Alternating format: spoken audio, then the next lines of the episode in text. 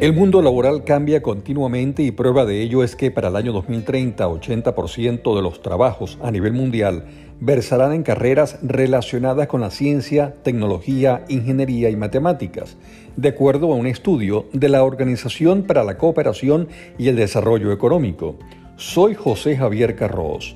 Bienvenidos a este episodio de mi podcast. En el te informo además que en tres años, es decir, en el 2025, habrá una mayor demanda en América Latina de profesionales en esas áreas. Bienvenidos.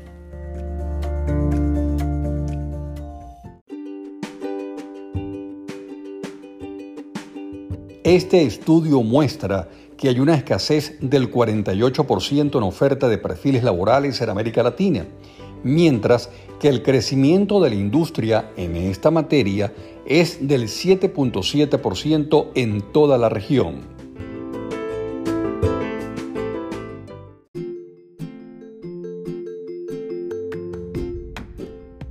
Pese a que hay cada vez más oportunidades para estas carreras, los sueldos es un aspecto que hasta la fecha no se resuelve. De acuerdo al análisis, los salarios promedios en América Latina siguen siendo bajos y el informe también menciona que las ciudades con más trabajos enfocados en tecnología son Ciudad de México, Santiago de Chile, Sao Paulo y Bogotá.